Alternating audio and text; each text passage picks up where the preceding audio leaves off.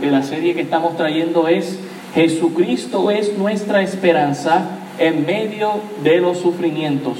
Ese es el tema general que estamos trayendo en esta epístola. Jesucristo es nuestra esperanza en medio del sufrimiento. Pero el título de esta mañana es ¿Cómo soporto las pruebas? En forma de pregunta. ¿Cómo soporto las pruebas? Primera de Pedro, capítulo 1, y estaremos dando lectura del verso 6 al verso 12, si pueden estar de pie, una vez usted consiga ahí el pasaje. Primera de Pedro, capítulo 1, del verso 6 al verso 12. El título de esta mañana es ¿Cómo soporto las pruebas? Dice la palabra del Señor, vamos a leerlo de manera antifonal, yo leo el 6, ustedes el 7 y así nos unimos en el verso 12.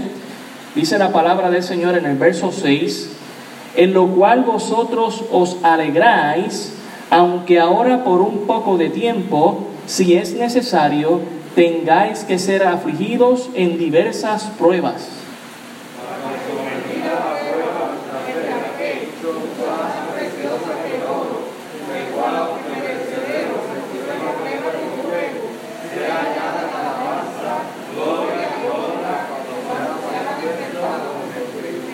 a quien amáis sin haberle visto, en quien creyendo, aunque ahora no lo veáis, os alegráis con gozo inefable y glorioso.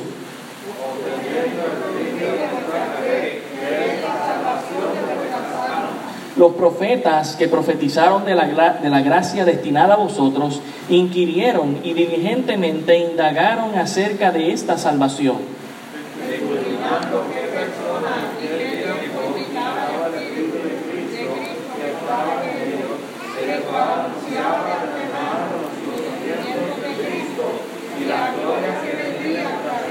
todos juntos.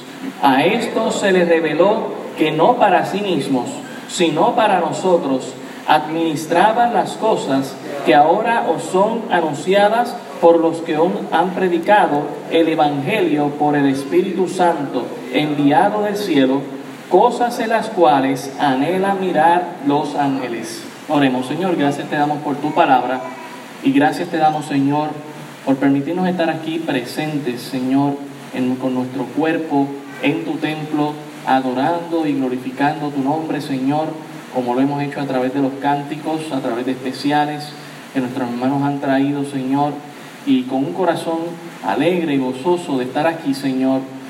Ah, deseamos que las cosas sean diferentes de aquí en adelante para bien, Señor.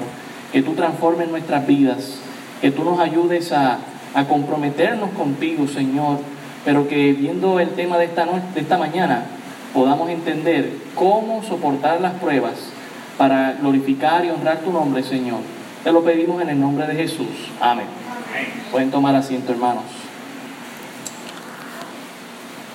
Me gustaría leerles un, capítulo, un versículo muy parecido a, a, ese versículo 7 en el libro de Job, el, verso 20, el, el capítulo 23. Job capítulo 23 y voy a leerles el verso 10, Job 23, el verso 10, dice la palabra del Señor, Job aquí hablando, mas él conoce mi camino, me probará y saldré como oro. Eso, ¿verdad? En, en, en comparación con el verso 7 de aquí de Primera de Pedro, cuando dice, para que sometida a prueba vuestra fe, mucho más preciosa que el oro, el cual aunque perecedero se prueba con fuego, sea hallado, hallada en alabanza, gloria y honra cuando sea manifestado el Señor Jesucristo. ¿Cómo soportamos las pruebas, hermanos? Hermanos, desde que estamos pastoreando esta iglesia, por la gracia del Señor, hace cinco años aproximadamente, han venido huracanes, han venido terremotos, pandemias, crisis económicas, traición de un gobierno que se comprometió con los religiosos, con los conservadores. ¿Y qué hacemos en medio de todas estas pruebas, no solamente las nacionales, pero quizás también las que hemos pasado a manera personal, la enfermedad, la crisis en nuestra familia? ¿Cómo podemos soportar todas estas pruebas? Yo creo que esta carta es tremenda para darnos ánimo en la palabra del Señor porque eh, eh, eh, Pedro le está escribiendo a gente que están pasando por diversas pruebas, como dice el verso 6. Él les dice al principio del verso 6 que se alegren por la herencia que tienen en Cristo Jesús. Y de eso hablábamos la semana pasada cuando decíamos que Cristo es, Dios es nuestra herencia más grande. Y que esa herencia está reservada en los cielos y que nadie la puede robar y que nadie la puede ensuciar, que nadie la puede contaminar y que está segura en el Señor. Y esa herencia la que vamos a tener en nuestro futuro, es la mejor herencia de todas.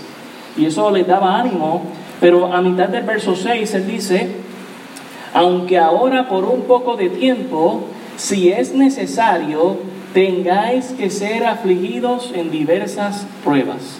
El creyente pasa por aflicciones. El que le diga a usted que el creyente está bien, piches en crin y que siempre le debe ir bien, no está diciéndole la verdad. La palabra del Señor muchas veces nos muestra que vamos a pasar por diversas pruebas, por aflicciones. Ah, esa palabra diversas en el griego es como ah, de diferentes colores, como algo colorido.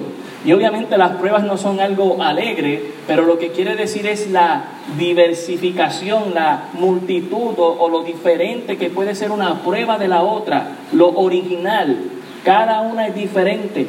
Y, el pueblo gentil estaba pasando, la iglesia estaba pasando por un momento muy difícil, porque ellos vivían en Roma, muchos de ellos, en el imperio romano, en las diferentes regiones y provincias, y Nerón acababa de quemar a Roma y le echaba la culpa a los cristianos. ¿No le suena eso hoy?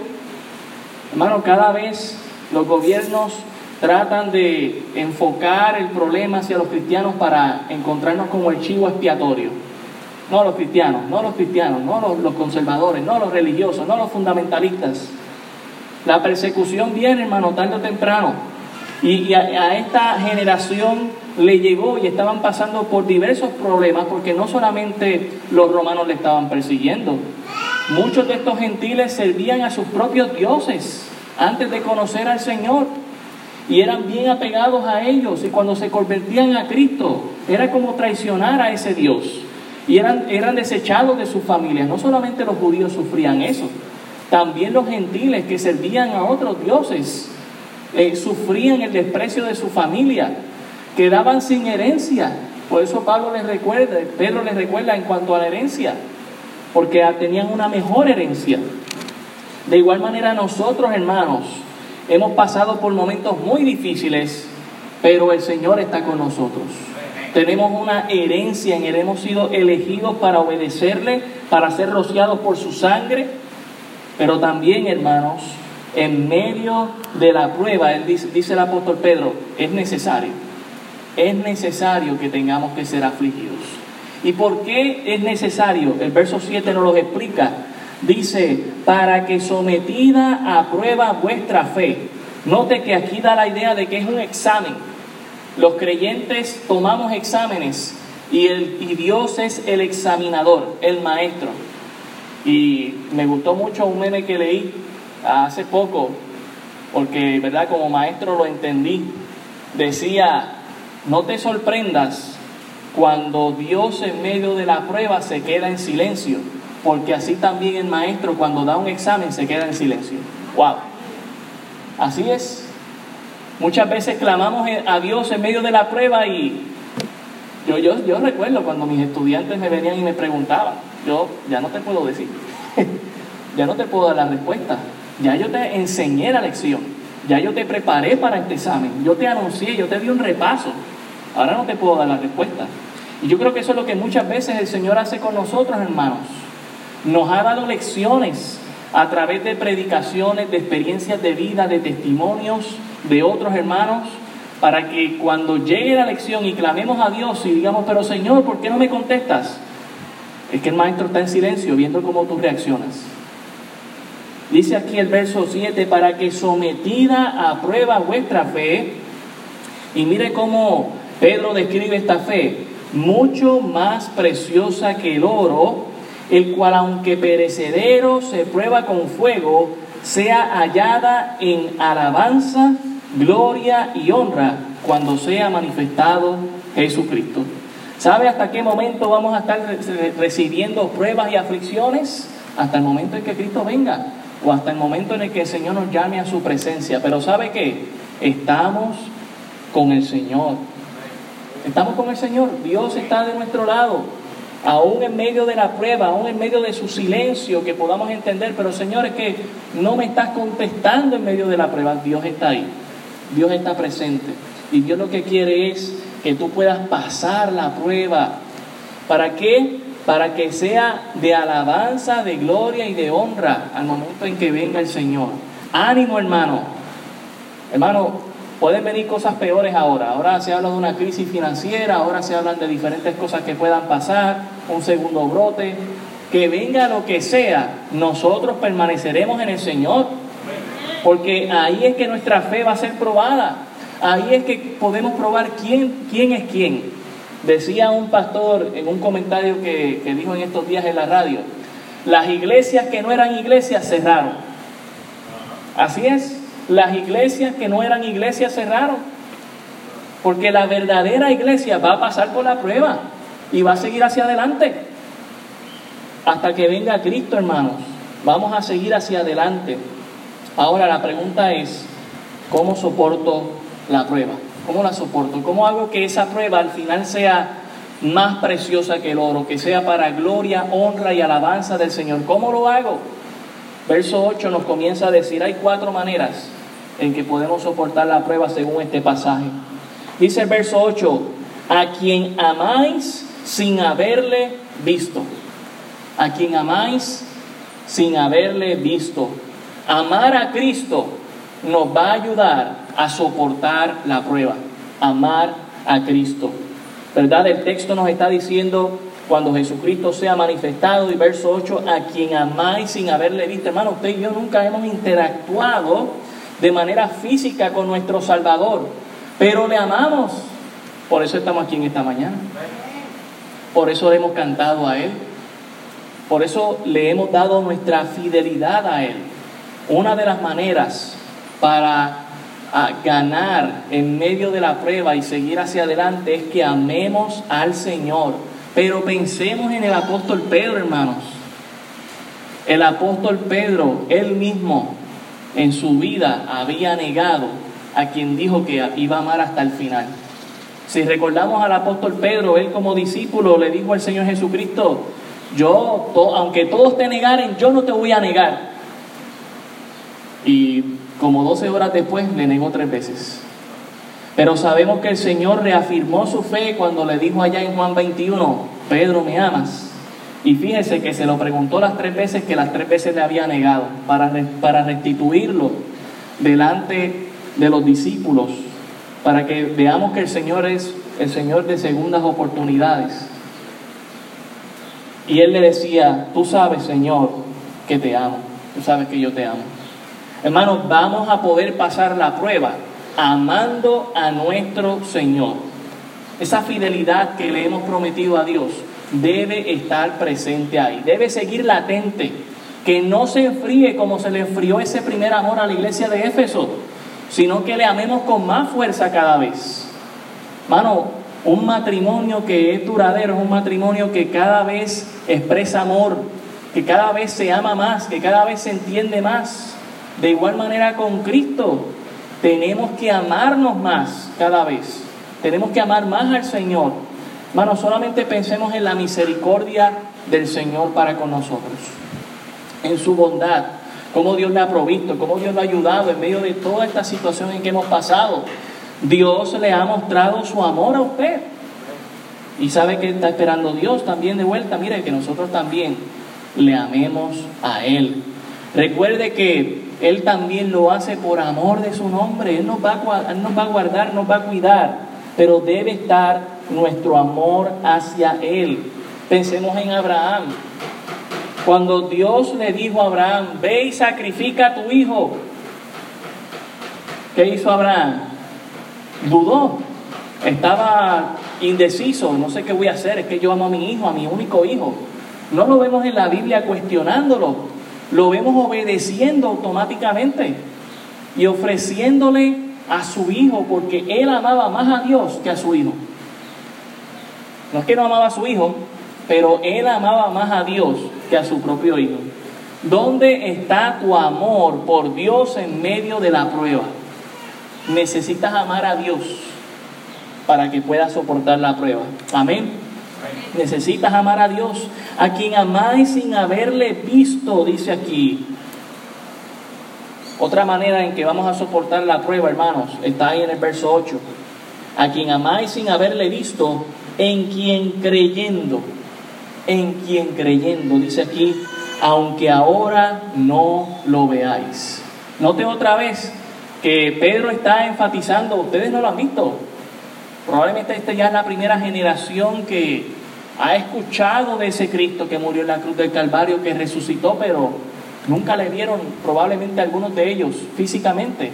Ya Pedro está avanzado en edad aquí y sí, él les está recordando, sí, yo estuve con Cristo, sí, yo fui uno de sus discípulos, sí, yo llegué a negarle, pero también llegué a mostrarle amor y ahora mi compromiso con él y, y les quiero animar a ustedes. Quiero animarles a que amen a Cristo, pero también que le crean a Cristo. La segunda característica del creyente es creer en el Señor. Su fe viene a ser tan importante que por medio de ella Dios nos salva. Sabemos que ha sido a través de la fe que hemos conocido a Cristo como nuestro Salvador. Pero la fe no debe ser simplemente una fe que depositamos en un momento dado en el pasado. Esa fe tiene que crecer. Esa fe tiene que aumentar. Una de las lecciones que Jesucristo repetía a sus discípulos era la prueba de su fe. ¿Y cómo ellos salían? Hombres de poca fe. No salían muy bien. Salían, y yo creo que hermano, muchas veces esa, es nuestra situación. Somos de poca fe.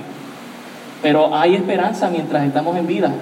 Nuestra fe puede aumentar. Y, y, nuestra fe nunca debe ir hacia atrás, debemos ir hacia adelante en el Señor, confiando más en el Señor, en que Dios puede hacer cosas más grandes. Si Dios nos ha llevado hasta este punto, hermanos, Dios puede hacer cosas más grandes todavía con su iglesia. Lo ha demostrado, su fidelidad ha estado ahí. Muchos negocios están cerrando, mucha gente se está yendo a la quiebra, pero Cristo ha mantenido su iglesia estable en medio de la situación. Nuestra fe, hermanos, nos debe llevar ver a Dios ya por fe, nos debe llevar ver a Cristo ya por fe. Él viene pronto por su iglesia y esa fe debe estar latente en nosotros para seguir en medio de la prueba. Fíjese que el concepto de fe para el tiempo de Job no era algo que se escuchaba mucho, pero ya él lo practicaba. Y Job decía, Jehová dio y Jehová quitó, sea el nombre de Jehová bendito en medio de la prueba. Él decía eso. Y de él aprendemos. Luego él también dijo, yo sé que mi redentor vive. Y luego como veíamos en Job 23, versículo 10, dice, me probará, pero yo voy a salir como oro. Hermano, en medio de la prueba es la oportunidad para que nosotros eso que hemos profesado creer, lo demostremos. Si nosotros decimos que creemos en Dios, pues en medio de la prueba que se va a demostrar si eso que decimos es verdad que lo vivimos. Y qué bueno que estamos aquí demostrando que lo estamos viviendo. Y debemos animar a otros también a que lo puedan hacer. David también fue un hombre que pasó por muchas pruebas. Eh, allá en el Salmo 31, el verso 11, él expresa lo siguiente, Salmo 31, el verso 11, dice la palabra del Señor, de todos mis enemigos soy objeto de oprobio y de mis vecinos muchos más, y el horror de mis conocidos, los que me ven fuera y huyen de mí. Él estaba pasando por momentos difíciles. Dice el verso 12, he sido olvidado de su corazón como un muerto, he venido a ser como un vaso quebrado porque oigo la, calumnia de muchos, el miedo me asalta por todas partes, mientras consultan, mientras consultan juntos contra mí e idean quitarme la vida. Mire cómo él se sentía oprimido, él se sentía perseguido, él se sentía traicionado. Pero el verso 14 dice, mas yo en ti confío. Estaba usando su fe, Señor, aunque estoy pasando por todo esto, me estoy desahogando contigo. De hecho, la oración es un tipo de desahogo, hermano. Desahógese con el Señor, orándole al Señor. Mas yo en ti confío, oh Jehová, digo, tú eres mi Dios. ¿A quién tú le crees en medio de la prueba? ¿Al banco que te va a resolver? ¿A quién le crees en medio de la prueba? ¿Al familiar que te dijo que te iba a prestar los chavitos para resolver? ¿O le crees a Dios? Hermano, en medio de la prueba hay que creerle a Dios. Hay que amar a Dios en medio de la prueba. Hay que creerle a Dios en medio de la prueba. Ah, pero yo no lo he visto. Es que la fe, hermanos, la fe no es fe si yo le estoy viendo. La fe es sin ver, pero creyendo que está ahí presente, creyendo que Él va a estar, nos va a galardonar por creerle a Él. ¿Cuán fuerte es nuestra fe en medio de los momentos más difíciles? ¿Soportas tiempos de pruebas? ¿Cómo lo soporto? Ama a Dios, créele a Dios. En tiempos de prueba es de vital importancia depositar toda nuestra fe, toda nuestra confianza en Dios y esperar confiadamente en Él. Recuerda, en medio de la tormenta puedes tener la paz del Señor. Una tercera característica que el apóstol Pedro nos recuerda para soportar la prueba está ahí en el versículo 8. Dice en primer lugar a quien amáis sin haberle visto, en quien creyendo, aunque ahora no lo veáis, os alegráis con gozo inefable y glorioso. Dice primera de Pedro 1.8. ¿Sabe qué nos va a ayudar a soportar la prueba? No solamente amar al Señor, creerle al Señor, pero también experimentar un profundo gozo en medio de la prueba. Esto nos recuerda a Santiago, el capítulo 1, el verso 2, ¿verdad? Que, que, estemos con un gozo profundo en medio de las diversas pruebas que puedan venir a nuestra vida. La realidad, hermano, es que muchas veces el cristiano va de prueba en prueba, pero su fe debe ir cambiando para la gloria del Señor. Su fe debe ir aumentando y debe poder experimentar el gozo del Señor, recordarle sus promesas, recordar de las promesas del Señor. ¿Cómo es este gozo? Dice aquí, os alegráis con gozo inefable, hermano, inefable que no se puede describir. Un gozo que la gente dice, pero ¿cómo es posible que tú estés bien, que tú estés contento, que tú estés animado en medio de esta situación? Es decir, un gozo que no se puede explicar. Un gozo que va más allá de la lógica. Es muy interesante porque en cuanto al sufrimiento, hermanos, muchas veces nosotros nos presentamos como las víctimas y ciertamente a veces somos las víctimas de nuestro sufrimiento, es muy cierto. Pero Dios no quiere que andemos todo el tiempo de esa manera. Dios quiere que sí, que nos dolamos, claro, somos seres humanos, somos seres con sentimiento, claro que sí, no estamos, no estamos echando a un lado el sufrimiento. Hay que llorar, hay que expresarse, pero quedarnos en esa situación nos va a llevar a la depresión, nos va a llevar a un abismo que no vamos a salir, a un ciclo que no deseamos entrar. Debemos confiar en el Señor y decir, no, Dios es mi fortaleza, Dios es mi gozo en medio de mi aflicción. Que sea ese gozo inefable, que vaya más allá de la razón. Dice, y glorioso, es decir, que, ve, que este gozo viene del cielo. Es inhumano porque es sobrenatural. Es el gozo del Señor. Experimentamos ese gozo en tiempos de prueba.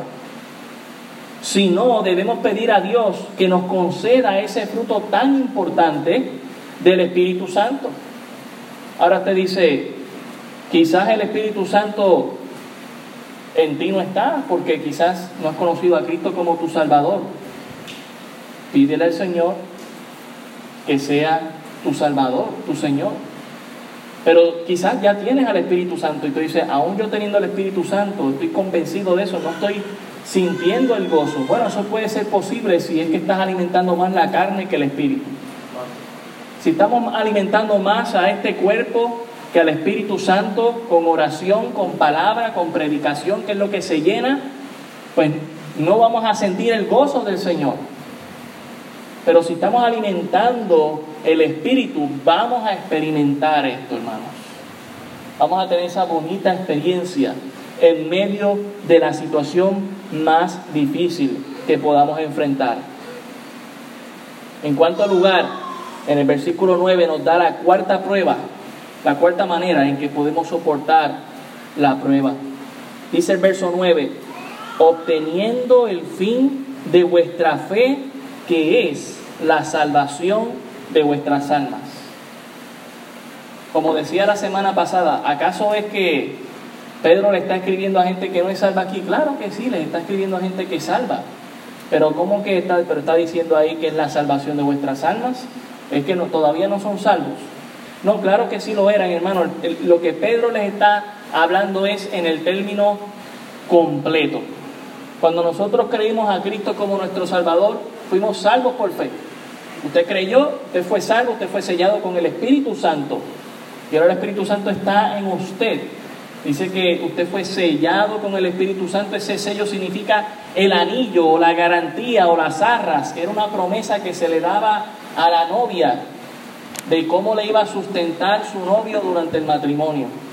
Y es, wow, si me da eso, me puede sostener toda mi vida. Y por eso, ¿verdad? Hoy en día todavía se sigue ese ritual. Allá, va el novio Abraham, compra el anillo de 10 mil dólares, se lo lleva a Judith y, no, este hombre, olvídate, yo me caso con él.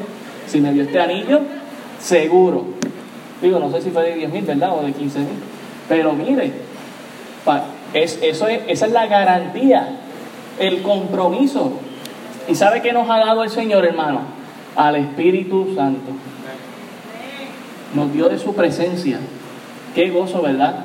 Somos el templo del Dios viviente. Y por eso Dios dice que cuidemos de nuestro cuerpo. Hermano, la salvación de la que está hablando aquí no es la salvación pasada. La salvación pasada es importante porque es el inicio de esa salvación. Usted fue salvo por fe, usted sigue siendo salvo por la santificación, usted no pierde la salvación, usted no hizo nada para ganarla, tampoco puede hacer nada para, para perderla. Si usted ha creído de todo corazón, usted sigue siendo sellado, santificado y un día esa salvación se va a completar en la máxima expresión cuando Cristo venga por la iglesia y la lleve a su presencia, donde no vamos a experimentar más las pruebas, ni las crisis, ni el sufrimiento, ni el dolor, ni la tristeza, ni la muerte, ni la enfermedad, porque estaremos con Cristo.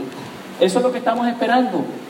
Y obtener esa salvación, pensar en ello, en el, aspecto futuro, me da fe, me da ánimo, me da esperanza para seguir soportando las pruebas en medio de la aflicción que yo pueda tener. Dice el verso 9, obteniendo el fin de vuestra fe. Ese fin, el propósito, también se puede traducir. ¿Cuál es el propósito de vuestra fe? Que, la, que es la salvación de vuestras almas. Y no es que no eran salvos, sino que se traduzca al 100%, ya que no sea simplemente por fe, sino que seamos transformados a su imagen como lo dice en Filipenses el capítulo 3, y podamos disfrutar cielos nuevos, tierra nueva con nuestro Señor. Eso es lo que esperamos. Hermano, cuatro cosas para soportar las pruebas. Amar a Dios, creerle a Dios, disfrutar de un gozo y experimentar de un gozo inefable y glorioso. Y también la búsqueda de esa salvación final, de obtener ¿verdad? Lo que es la finalidad, el propósito, que es salvar vuestras almas. Si somos creyentes, podemos estar seguros de que tendremos pruebas a lo largo de nuestras vidas. Pero ¿sabe qué? La pregunta es, ¿cómo vamos a responder a esas pruebas? Bueno, ame a Dios. ¿Cuánto amas a Dios en medio de la prueba? ¿Cuánto le crees a Dios en medio de la prueba? Créale a Dios. ¿Sabe que mucha gente hace en medio de la prueba? Se va y no, no le dan amor a Dios, no le creen a Dios, no experimentan el gozo de Dios y mucho menos. A veces entonces la prueba lo que está mostrando es que nunca fueron salvos. Pero Pedro les está diciendo aquí a esta iglesia, yo sé que ustedes son salvos, ustedes deberían estar experimentando esto. Y si ustedes están cumpliendo con estas características, ustedes realmente es salvo. La única manera de hacerlo es tomando en cuenta estas cuatro características. Amar a Dios, creerle a Dios, disfrutar de ese gozo inefable y también obtener la salvación del alma. Dice el verso 10, los profetas que profetizaron de la gracia destinada a vosotros inquirieron y diligentemente indagaron acerca de esta salvación. Hablando del aspecto pasado, los, profetas en el Antiguo Testamento ah, nos dan, podemos pensar en Isaías, podemos pensar en, David, podemos pensar en, en, Ezequiel, podemos pensar en Ageo, ¿verdad? Que hemos estado comiendo ese libro, que él, le llama el deseado de las naciones vendrá. Podemos pensar en, en todos los profetas que indagaron acerca de eso, y dice el verso 11, escudriñando qué persona y qué tiempo indicaba el Espíritu de Cristo. ¿Cómo estaban los profetas? A la expectativa de que el Señor vendría en su primera venida, de que nacería de una virgen, como dice Isaías. Y, creo que todos estaban en esa expectativa, que muchas veces no sabían cómo relacionarlo, porque veían el sufrimiento del Mesías y veían al rey reinante Mesías. Y, y usted algunos versos como mezclados, hablando de ese Mesías sufriente y de ese Mesías reinante a tal punto que se formaron dos escuelas y una de ellas decía, no, el, que viene es el rey de reyes a reinar aquí, a, a, derrogar el imperio romano y cuando vieron a ese Cristo sufriente, lo desecharon y le echaron a un lado. Pero no entendieron que primero tenía que venir el Cristo a sufrir para luego venir a reinar. Que primero tenía que venir a conquistar a aquellos que iban a ser sus súbditos, sus, sus seguidores, que le iban a amar y que le iban a creer, para que entonces cuando Él ponga su reino, tenga gente que sea fiel y leal. De nada vale entrar y imponer un reino y tener gente que te traicione que no te quiera y que no te ame. Él, él es un Dios de orden. Dice el verso 11, indicaba el Espíritu que estaba en ellos, el cual anunciaba de antemano los sufrimientos de Cristo. Note el orden que el apóstol Pedro nos da aquí y las glorias que vendrían tras ellos. Primero Cristo vino a sufrir, pero ahora cuando Cristo venga, hermano, viene en gloria y viene a reinar. Y a ese Cristo es el que estamos esperando.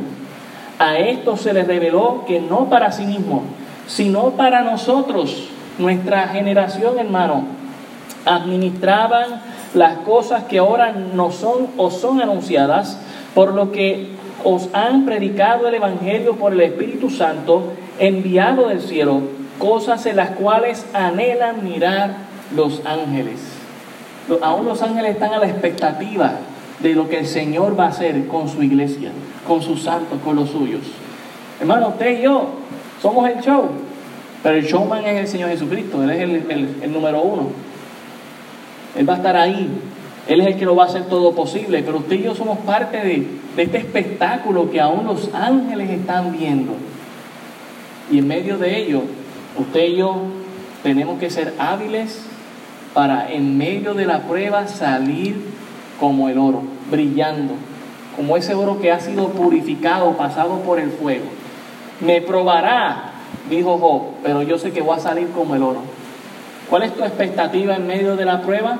Bueno, déjame hablarte de la expectativa de Dios. Dios espera que tú le ames, Dios espera que tú le creas, Dios espera que tú tengas gozo en medio de la prueba, que sea un gozo inexplicable, y Dios espera que tú estés a la expectativa de la finalidad de la salvación para tu alma, que sea la reunión contigo y con Cristo. Hermanos, estamos para glorificar al Señor aún en medio de las pruebas. Y sé que lo que estamos pasando no es fácil, pero podemos seguir hacia adelante en el Señor.